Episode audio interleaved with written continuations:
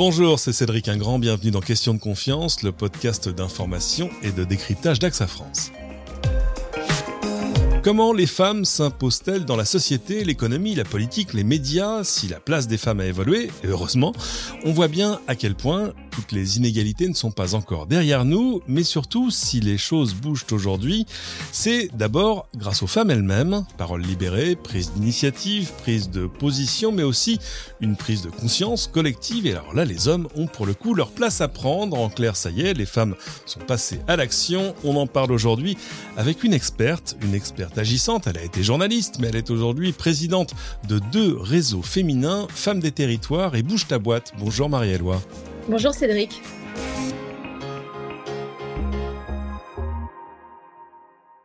Alors c'est un plaisir de se parler. On va se parler du, chemin parcouru et puis de celui qui reste devant vous et devant nous tous. Mais euh, d'abord expliquez-moi, Femmes des territoires, bouge ta boîte, deux réseaux d'entrepreneurs distincts, j'ai envie de dire. Ah oui, qui correspondent vraiment à, des niveaux de maturité différents quand on est entrepreneur. Femme des territoires, c'est quand on se lance. On a une idée ou parfois on n'a même pas d'idée, mais on sait qu'on veut entreprendre, on sait qu'on va avoir un impact autour de soi. Ou alors on a déjà l'idée bien ficelée, on est en démarrage. Femme des territoires, c'est idéal, c'est dans toute la France, c'est physique et digital, et c'est mettre en lien toutes les femmes, quel que soit leur statut. Vraiment, n'importe qui peut venir, hein, qu'on soit entrepreneur, euh, en projet, euh, retraité, étudiante et qu'on a envie d'aider. Tout le monde est bienvenu, salarié aussi pour s'entraider et créer des entreprises, des projets partout, à la fois dans les grandes villes, mais aussi, et c'est la force de Femmes des Territoires, dans les zones rurales. Donc ça, c'est Femmes des Territoires, c'est pour se lancer et quand on est bien lancé, on a aussi euh, Bouge ta boîte. Bouge ta boîte, en moyenne, elles ont trois ans euh, d'entrepreneuriat euh, derrière elles. Les bougeuses, on les appelle les bougeuses parce qu'elles bougent tout, leur boîte, leur territoire, les lignes de l'économie. Et l'objectif, c'est que ensemble, les unes grâce aux autres, elles puissent accroître leur chiffre d'affaires, qu'on parle de marge, de rentabilité, de leadership et qu'on agisse de façon efficace. Et aujourd'hui, Bouge ta boîte, c'est 400 réunions de travail par mois. Donc, ce sont deux réseaux très actifs, bien implanté en France. Alors, on voit bien à quel point on est un peu entre deux eaux, on voit bien à quel point les choses avancent, ont avancé, mais pour autant, quand on regarde certains chiffres clés, les inégalités demeurent. Hein. Les femmes euh, touchent en moyenne 23% de salaire de moins que les hommes à poste égal. Et alors, sur les 500 directeurs généraux à la tête des entreprises aux plus hauts revenus, aujourd'hui en France, euh, moins de 7% sont des femmes. Ça veut dire que l'entreprise en général et l'entrepreneuriat en particulier, ça reste des territoires à conquérir? En tout cas à faire en sorte qu'il y ait davantage d'équilibre, qui est même l'équilibre tout simplement, parce que ça représente la vie, c'est le sens de l'histoire aussi. Effectivement, les chiffres ne sont pas bons. Si on reste à cette vitesse d'avancée d'escargot, on en a encore pour 150 ans avant d'arriver à la parité.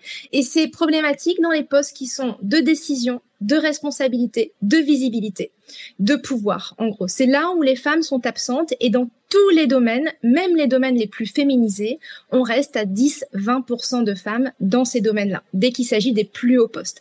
Et on se rend bien compte que du coup, il va falloir une vraie politique volontariste pour que les choses changent. C'est pas en attendant, en disant, mais à un moment donné, ça va bien venir, que ça va arriver. On voit bien que ça ne marche pas. Donc, il faut une vigilance de toutes et de tous. C'est vraiment euh, pas une question qui est uniquement l'apanage des femmes, mais vraiment qui concerne toute la société dans son ensemble, femmes et hommes, institutions, entreprises. C'est ensemble qu'on arrivera à changer les choses, mais pour ça, il faut de la vigilance et il faut de la volonté. Alors, on le voit, il y a quand même des signes positifs. Moi, j'ai appris par exemple que les femmes en France présentent le meilleur taux d'activité en Europe ce qui est énorme. Je ne pensais pas qu'on en était là. Et puis, il y a une place grandissante des femmes, là pour le coup, dans l'entrepreneuriat. En 2019, elles ont représenté 40% des créateurs d'entreprises en France, pour 75% euh, dans des secteurs euh, comme euh, la santé, l'action sociale, et 52% dans l'industrie, 50% dans l'enseignement.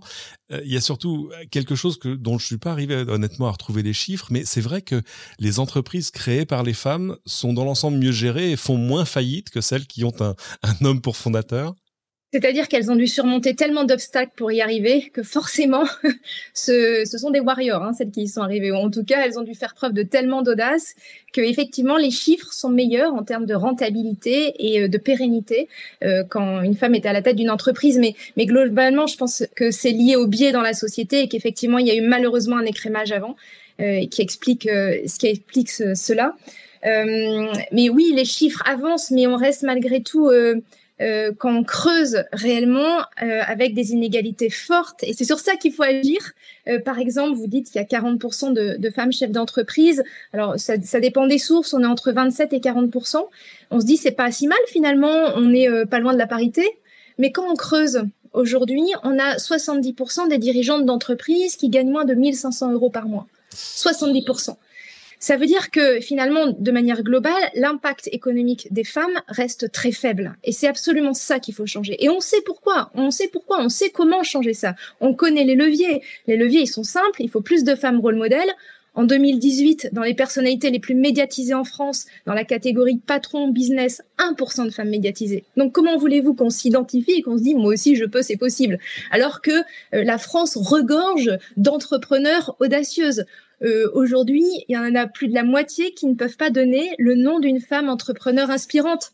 Et celles qui sortent, les deux premiers noms, c'est Oprah Winfrey et Michelle Obama, alors qu'on a un vivier extraordinaire de femmes entrepreneurs en France. Alors, il y a plein de femmes emblématiques, euh, je le disais en intro, euh, dans le sport, dans la culture, dans les médias, dans euh, voilà, dans, dans l'entreprise aussi, voire dans les grandes organisations, je sais pas, Christine Lagarde.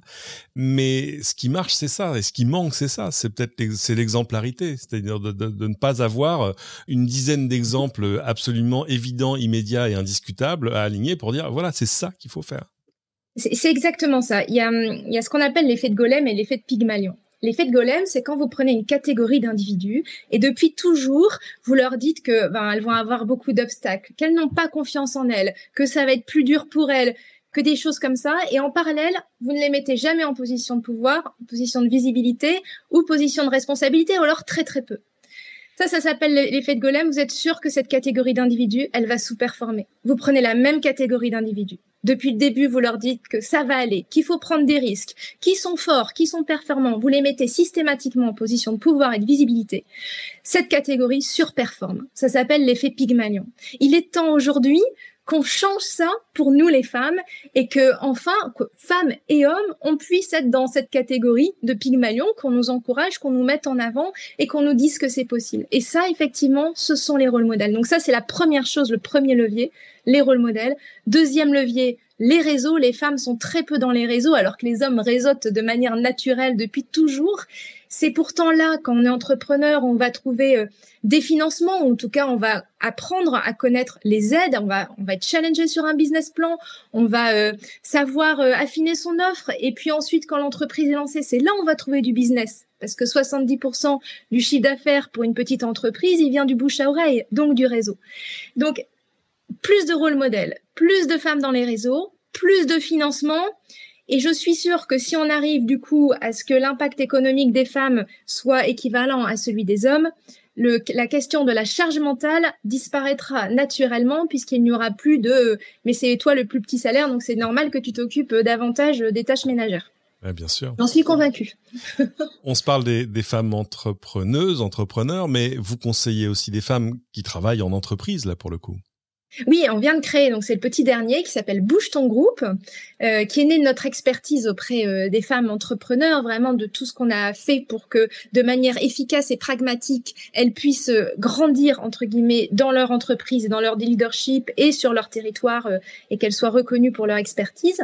Et, donc c'est la même méthode, c'est une femme par service, donc au sein d'une grande entreprise, on en a une de la logistique, une du service achat, une de, du commercial, une de la communication, et on les fait agir euh, tous les mois avec euh, une méthode très structurée et minutée. L'objectif, c'est une vision à 360 euh, de l'entreprise, augmenter ses compétences et que l'entreprise puisse détecter les talents plus facilement en amont et du coup promouvoir la mixité au sein de l'entreprise. Donc ça, c'est bouge ton groupe et ça y est, on, commence là les, les, premières formations cette semaine d'ailleurs.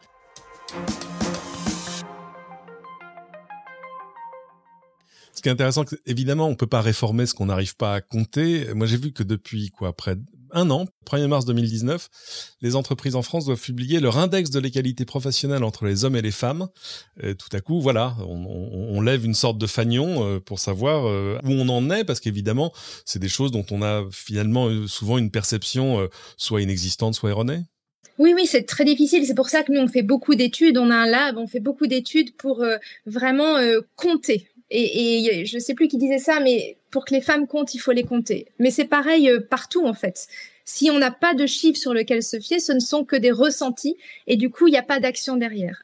Face aux chiffres, on agit. Donc c'est essentiel, mais c'est pareil également pour la diversité. Aujourd'hui en France, contrairement aux pays anglo-saxons, on n'a pas le droit de savoir euh, d'où viennent les personnes, quelles ethnies, euh, quelle couleur de peau. Et en fait, c'est finalement hypocrite parce que du coup, on fait semblant que c'est pas un problème et du coup, elles ne sont pas mises en avant à, leur juste valeur. Donc c'est, il, faut qu'on puisse arriver à compter que ça soit le genre, la diversité, les origines sociales pour qu'il y ait euh, une politique en face qui fasse qu'il y ait une réelle égalité des chances, une réelle équité. Quand vous rencontrez soit des gens issus de la puissance publique, soit des grands dirigeants d'entreprise, qu'est-ce que vous leur demandez? Je leur demande de, s'impliquer et d'agir parce que je, je crois que 99% des êtres, des êtres humains, ou peut-être que je suis optimiste, mais 99% des êtres humains ont envie d'une réelle égalité sur Terre entre les, êtres humains. On n'a pas envie d'inégalité comme celle qui persiste aujourd'hui. Donc, si on est convaincu que notre société a besoin d'une réelle égalité pour euh, simplement le mieux vivre ensemble, simplement pour une réelle justice, tout simplement pour aussi plus de performance. Il y a énormément, euh, évidemment, d'arguments en face. Eh ben, il faut s'engager, il faut, il faut le dire, et puis il faut agir. Donc, quand on est à la tête d'une entreprise, on met en place une politique chiffrée avec des objectifs. On fait bien ça pour n'importe quel sujet au sein de l'entreprise. Et pourquoi pas le faire également pour le genre et la diversité Ça permettrait enfin de faire bouger les choses. Alors, je suis allé voir ce qui se passe euh, chez AXA. Euh, il y a des choses que j'ai vu, des programmes pour rendre, par exemple, des talents plus visibles et les faire monter, j'ai envie de dire, en grade et puis probablement en, visibilité, avec un, programme de mentoring de, de, femmes qui sont accompagnées par des membres du comité exécutif. Et alors, surtout à beaucoup plus large échelle, j'ai découvert un plan qui vise à garantir l'équité salariale dans toutes les régions du monde et à atteindre la parité au sein des équipes dirigeantes D'ordinaire, c'est le genre de choses qu'on entend en disant d'ici à 2035. Non, non, là, c'est d'ici à 2023. C'est-à-dire que c'est vraiment demain. On mettra le, lien dans les, notes de l'émission. Qu'est-ce qui vous reste à, accomplir? Juste arriver à faire grandir les réseaux que vous avez déjà lancés?